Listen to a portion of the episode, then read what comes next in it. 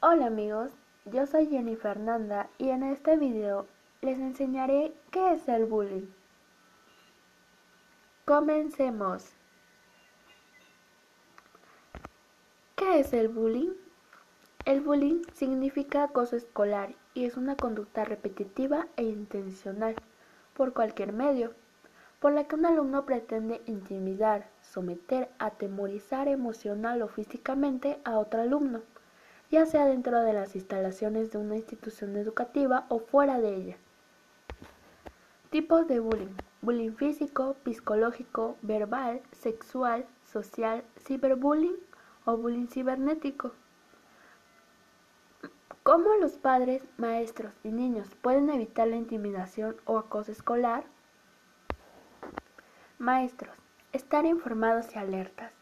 Los maestros y administradores deben enfatizar que informar no es delatar. Si un maestro observa un caso de intimidación en el aula, debe intervenir inmediatamente para impedirlo, reportar el incidente e informar a los administradores escolares correspondientes para que sea investigado. No es recomendable realizar una reunión conjunta con el acosador y el acosado, pues sería vergonzoso e intimidaría enormemente al estudiante que ha sido objeto del abuso. Participación de estudiantes y padres. Es necesario que los estudiantes, así como los padres, formen parte de la solución y participen en equipos de seguridad y grupos especiales contra la intimidación escolar. Los estudiantes pueden informarle a los adultos acerca de lo que está ocurriendo realmente y también mostrarles las nuevas tecnologías que se utilizan para la intimidación. Los padres, maestros y administradores escolares pueden contribuir a que sus alumnos adopten un comportamiento positivo y enseñarles cómo intervenir en un caso de acoso. Los estudiantes de más edad pueden ser mentores e informar a los más jóvenes con respecto a prácticas seguras de navegación por la Internet. Crear expectativas positivas con respecto al comportamiento de estudiantes y adultos. Las escuelas y aulas deben ofrecerle a los estudiantes un entorno seguro de aprendizaje. Los maestros y entrenadores deben recordar explícitamente a los alumnos que el acoso escolar es inaceptable y que ese tipo de comportamiento traerá consecuencias correspondientes. Los maestros y administradores deben crear un documento en contra del acoso y pedirle a cada alumno así como a sus padres o tutores que lo firmen y entreguen a la oficina para que comprendan la gravedad que implica un caso de intimidación. Además, los estudiantes con dificultades para adaptarse o tener amigos, se les puede facilitar amistades o darles trabajo a la hora del almuerzo y el receso, para que no se sientan aislados ni corran peligro de convertirse en víctimas del acoso. Padres de niños acosados. Observe la actitud de su hijo para detectar señales de acoso. No siempre los niños son propensos a decir que los están intimidando. Entre las señales de que un niño está siendo acosado figuran ropa desgarrada, temor a ir a la escuela, disminución del apetito, pesadillas, llanto, depresión y ansiedad generalmente. Si descubre que su hijo es objeto del acoso, no recurra a frases como no le hagas caso. Por lo contrario, sostenga una conversación abierta en la que pueda enterarse de lo que ocurre en la escuela, con el fin de tomar medidas apropiadas para rectificar esta situación. Pero esto no es lo más importante. Hágale saber a su hijo o hija que está dispuesta a ayudarle y que no intente contraatacar al acosador. Enséñele a su hijo a hacerle frente al acoso. Mientras no se pueda tomar medida alguna, enséñele a su hijo a hacerle frente a la intimidación sin exponerse a ser maltratado físicamente.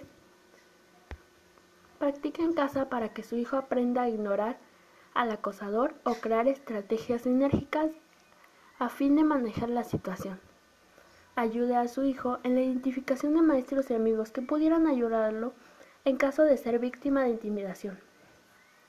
Establezca los límites con respecto a la tecnología. Manténgase informado, tanto usted como sus hijos, acerca del acoso cibernético e incúlqueles a sus hijos que no deben responder mensajes amenazadores ni tampoco reenviarlos. Padres de niños acosadores. Detener el acoso antes de que comience. Hable con sus hijos acerca del acoso escolar. Es posible que su hijo esté confrontando problemas para comprender los signos sociales e ignore el daño que está haciendo. Recuérdele a su hijo que intimidar a otros puede acarrear consecuencias de índole jurídica. Una casa de libre de acosadores. Los niños imitan las formas de comportamientos que adoptan sus padres. Estar expuestos a un comportamiento agresivo y a un entorno demasiado estricto en casa hace que el niño tenga más propensión al acoso escolar. Los padres o tutores les deben dar ejemplos positivos en su forma de relacionarse con otras personas y con sus hijos. Detectar problemas de autoestima. A menudo los niños con problemas de autoestima acosan a otros para sentirse bien consigo mismos, e incluso los niños que gozan de cierta popularidad y aceptación pueden tener tendencias crueles. Los, padres deben evitar y castigar el comportamiento cruel de sus hijos. Estudiantes, reportar los casos de acoso personal y cibernético. Es importante que los estudiantes informen al padre o algún adulto que de confianza sobre cualquier caso de intimidación. Con frecuencia los niños no reportan casos de acoso cibernético porque temen que sus padres les impidan usar el teléfono o la computadora. Los padres deben respaldar a sus hijos si esto les informa de un caso de intimidación y no impedirles que usen el teléfono como consecuencia de esta situación. Los niños deben recordar que el acoso escolar es incorrecto y que deben ser resuelto por un adulto.